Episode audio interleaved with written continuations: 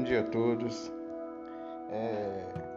A meditação de hoje é a seguinte: em uma das vezes que Jesus foi tentado pelo diabo, Jesus responde a Satanás da seguinte forma: Está escrito: Não só de pão viverá o homem, mas de toda palavra que procede da boca de Deus.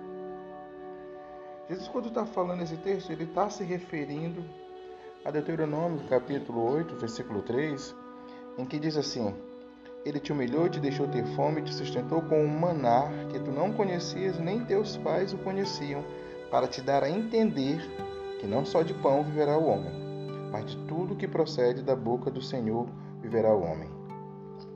Não só em referência a esse texto, o nosso Senhor Jesus Cristo também está nos ensinando que aquilo que nos sustenta, aquilo que nos alimenta é o que sai da boca de Deus. E nós temos em nossas mãos a nossa disponibilidade algo de mais precioso e profundo que saiu da boca do nosso Senhor Jesus Cristo, que é as Escrituras Sagradas, a palavra de Deus. Então que nós possamos nos debruçar sobre ela, ler e meditar na palavra do Senhor. E detalhes, eu não tenho que deixar de ler porque não entendo.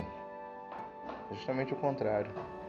Eu tenho que continuar lendo porque é o meu Senhor que vive há de me fazer entender, compreender e eu ser cada vez mais alimentado por ela.